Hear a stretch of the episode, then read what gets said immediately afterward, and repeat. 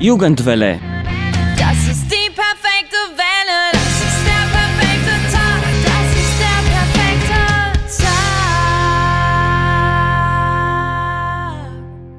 Hallo an alle. Daria am Mikrofon.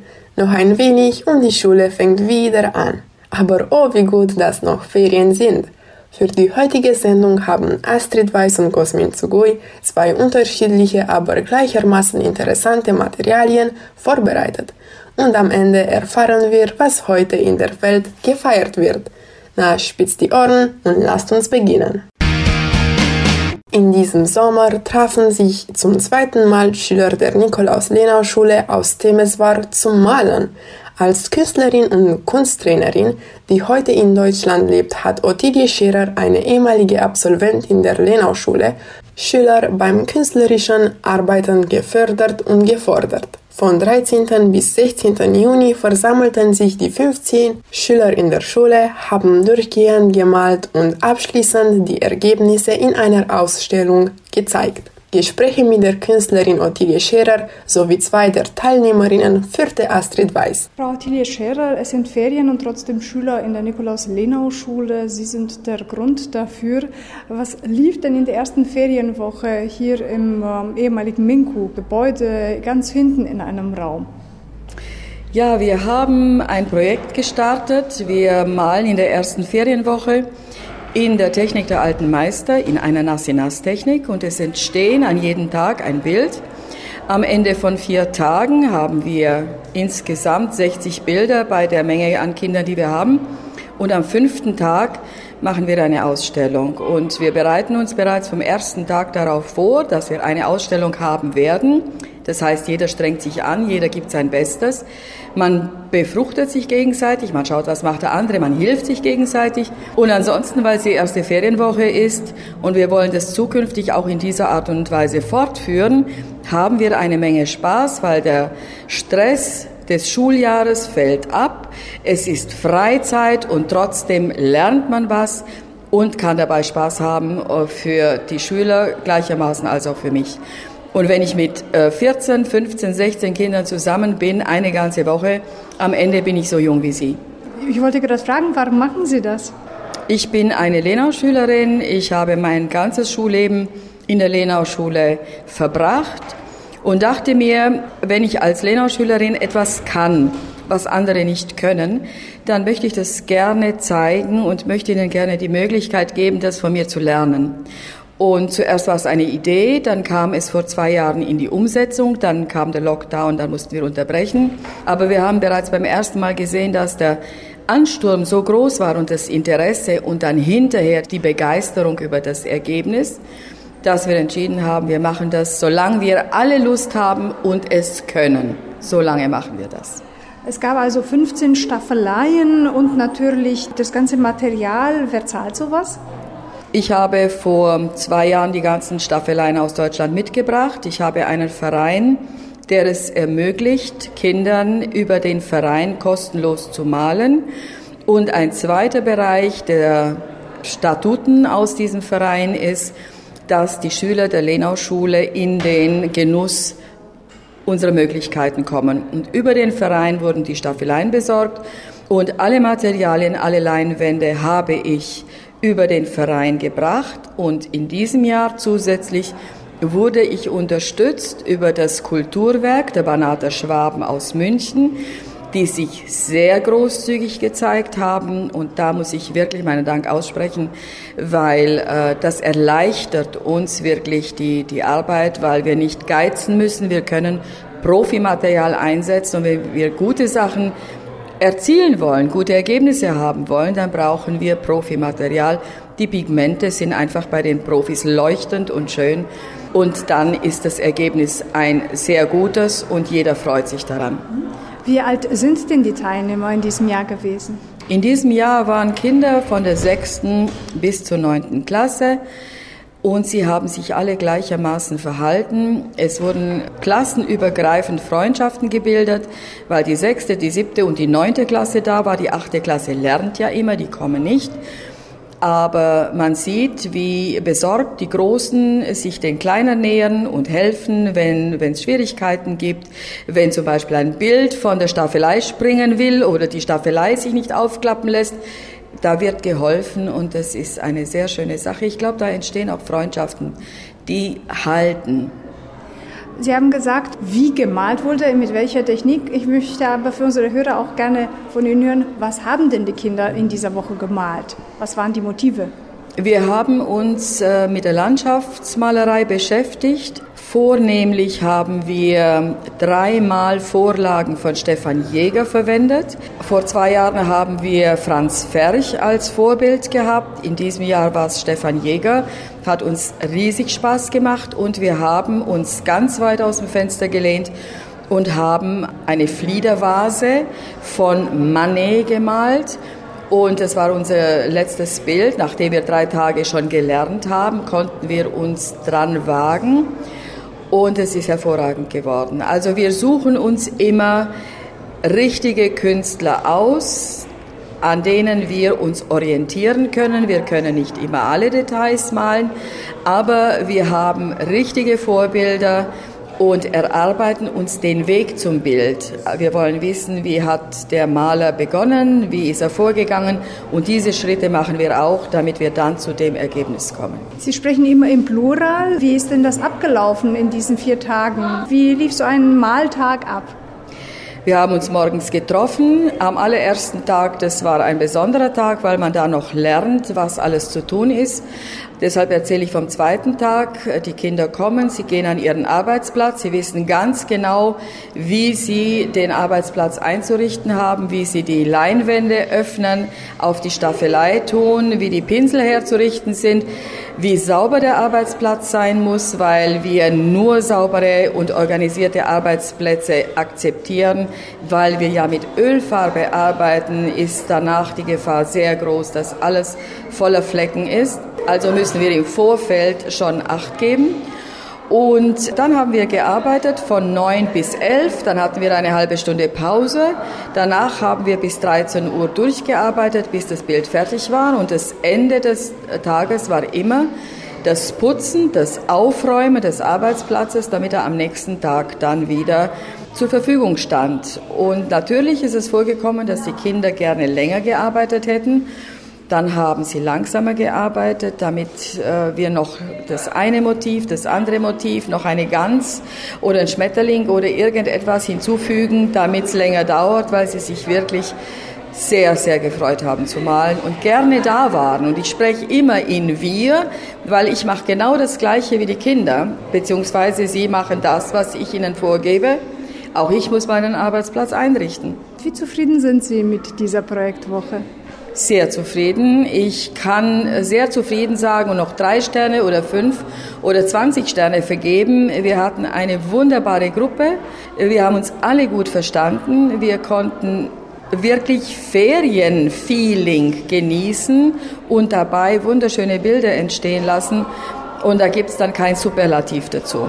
Es war erreicht. Dankeschön. Ich danke Ihnen. Ich heiße Chokani Gloria, ich bin in der 9. Klasse der Mathe-Info-Abteilung. Und du? Ich heiße Adela Serbo und ich bin in der 7. Klasse. Und ihr wart beide diese Woche bei dem Malworkshop mit Ottilie Scherer dabei. Wie hat es dir gefallen? Es war sehr schön. Wir haben gelernt uns malen. Gloria, wie hat es dir gefallen? Ich habe es äh, sehr viel gemocht. Ich äh, male schon als ich ein kleines Kind war und es war ein sehr schönes äh, Erlebnis und eine große Opportunität für mich. Ich konnte verstehen, wie man es richtig macht und ich habe auch neue Techniken gelernt. Als ich ein kleines Kind war, habe ich angefangen zu malen, aber auch also ich kann sagen, jedes Monat ich male. Es äh, hilft mir, äh, mich zu beruhigen. Und was malst du? Ich male Bilder, die im Wald und so. Mehrere Bilder, die von der Natur sind. Und du, Gloria, was entsteht auf deinen Leinwänden?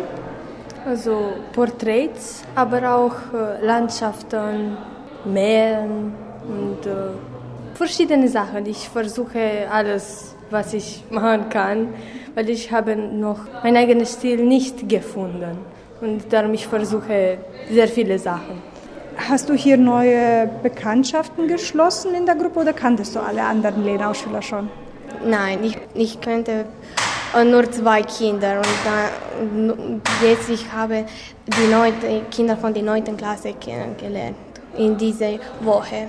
Und wie war es für dich, Gloria, mit anderen Kindern zusammenzumalen? Es war sehr schön. Ich habe ein paar neue Personen kennengelernt, aber auch äh, mich mit äh, Kollegen befreundet. Wie glücklich wir sind, dass es solche Aktivitäten gibt. Danke Astrid für den Beitrag. Jetzt lasst uns weitermachen. Jugend debattiert ist einer der bekanntesten Schülerwettbewerbe in Deutschland. Den Wettbewerb gibt es aber auch für Deutschlernende aus Mittel-, Ost- und Südeuropa. Cosmin, der rumänische Landessieger 2021, hat ein spannendes Interview mit Maja Konstantinovic, der Projektlehrerin von Jugend debattiert in Europa, geführt. Frau Konstantinovic, herzlich willkommen bei uns. Hallo und danke schön, dass äh, ich eingeladen wurde. Schön bei euch zu sein. Frau Konstantinovic, Sie sind seit 2019 Projektleiterin von Jugend debattiert. Erzählen Sie uns ein bisschen von der Geschichte des Wettbewerbs, die wichtigsten Sternstunden sozusagen. Der Wettbewerb hat hier international begonnen, in Tschechien und in Polen. Das waren die ersten zwei Länder, in denen Jugend debattiert international stattgefunden hat und zwar im Jahr 2004. Ja, in Tschechien lief das gut und ist auf Begeisterung gestoßen und in Polen auch. Und dann hat sich das Projekt so peu à peu weiterentwickelt und immer mehr Länder sind dazugekommen. Und es gibt auch bis heute Länder, die daran interessiert sind. Also ich glaube, es wird sich auch weiter verbreiten und wird wahrscheinlich immer größer werden. Das war so ein bisschen die Geschichte, wann es angefangen hat und wie es jetzt aussieht. Ansonsten waren, ich glaube, wichtige Meilensteine für das Projekt waren eigentlich immer die neuen Länder, die dazugekommen sind und dass man dann gemerkt hat, dass Jugend debattiert eben auch im Deutschunterricht im Ausland ganz gut eingesetzt werden kann und dass man dann eben die Materialien, die vorher in Deutschland verwendet wurden, dass man die dann auch für internationale Schüler gemacht hat und auf die angepasst hat, also für Deutschlerner und Lernerinnen gemacht hat. Was bedeutet jetzt Jugend debattiert für Sie? Ja, für mich bedeutet das einen konstruktiven Austausch von jungen Menschen untereinander. Dadurch, dass ich ja äh, die Projektkoordinatorin bin für den gesamten Wettbewerb, spielt für mich natürlich auch äh, der internationale Aspekt eine riesige Rolle. Und für mich bedeutet das eben, dass junge Menschen sich treffen können äh, über Ländergrenzen hinweg und gemeinsam das Debattieren lernen. Aber ich glaube, am wichtigsten ist, dass sie, dass sie das auch gleich anwenden. Also für mich ich habe so oft gesehen, dass äh, junge Leute, die gemeinsam einfach die drei, vier Tage während der internationalen Siegertrainings oder auch während des internationalen Finales verbringen, dass die wirklich sich gut kennenlernen können und dass sie dadurch auch eben Vorurteile abbauen können. Also ich glaube, wir haben alle Vorurteile und sind alle irgendwie voreingenommen und äh, die kann man eben nur abbauen, wenn man Menschen aus unterschiedlichen Ländern trifft und dann ähm, selbst erlebt, äh, wie man vielleicht auch selbst wahrgenommen wird. Und das war für mich immer einer der wichtigsten Aspekte bei Jugend debattiert, dass junge Menschen äh, nicht nur das Debattieren lernen, sondern das dann auch gleich äh, im Miteinander anwenden können. Ja, an diesen Tagen und naja, in diesem Jahr erleben wir die Corona-Pandemie, die unser Leben sozusagen stark beeinflusst hat. Wie sollte sich der Wettbewerb an die Corona-Bedingungen anpassen? Und jetzt rückblickend, wie schätzen Sie die Ergebnisse ein? Also wir mussten damals sehr schnell reagieren und in manchen Ländern hat es ganz gut geklappt, dass äh, man sofort auf Online-Debatten umgestiegen ist. In anderen Ländern war das schwieriger, weil damals der, der Unterricht in den Schulen auch nicht stattfinden konnte, sodass man dann nicht mal die Grundlagen irgendwie äh, gelernt hatte. Aber insgesamt muss ich sagen, dass ich total überrascht war davon, wie gut es eigentlich funktioniert, dass man auch online debattieren kann. Also ich glaube, wir alle waren, so alle, die im Projekt beteiligt waren, waren viel, viel skeptischer, ob das wirklich gut äh, klappt, das Debattieren online. Und eigentlich haben uns dann die Schüler und Schülerinnen total davon überzeugt, dass es gut klappen kann. Und ich glaube, wir mussten dann einsehen, dass wir wahrscheinlich zu einer Generation gehören, die, die ähm, online noch ein bisschen schwieriger findet und das noch unpersönlicher findet. Aber ihr habt uns alle davon überzeugt, dass man sich auch online kennenlernen kann. Also gerade auch dieser menschliche Aspekt war für mich dann natürlich ganz wichtig. Und ich habe mich gefragt, ob das auch so funktionieren kann, dass man sich zum Beispiel während eines Online-Workshops auch kennenlernen kann. Und natürlich ist es was anderes, aber ich bin ganz begeistert, dass diese Verbindungen trotz des Online-Wettbewerbs ähm, auch so stattgefunden haben. Ich weiß, dass ihr auch auf den zweiten Teil des Interviews ungeduldig seid, aber ihr müsst bis zum nächsten Mal noch warten. Jetzt folgt die Was feiern wir heute Rubrik. Hallo und herzlich willkommen. Na, wisst ihr, was feiern wir heute? Am 19. August erinnert der Welttag der humanitären Hilfe an humanitäre Helfer auf der ganzen Welt. Dieser 2009 von den Vereinten Nationen ins Leben gerufene Tag markiert den Jahrestag des Angriffs auf das Hauptquartier der Vereinten Nationen im Irak im Jahre 2003. 22 Personen wurden getötet, darunter der Leiter der humanitären Arbeit Sergio Vieira de Mello, humanitäre Hilfskräfte auf der ganzen Welt leisten lebensrettenden Hilfen für Menschen in Not. Beschäftigte in Kriegsgebieten oder von Naturkatastrophen betroffenen Orten sind besonders anfällig. Jeder und jede kann ein Menschenfreund sein. Es gibt zahlreiche Faktoren, die eine humanitäre Krise auslösen können. Werfen wir einen Blick auf einige davon. Erstens politische Unruhe. Bewaffnete Konflikte und Bürgerkriege verursachen nicht nur Hunger und Tod, sondern auch Flüchtlingskrisen.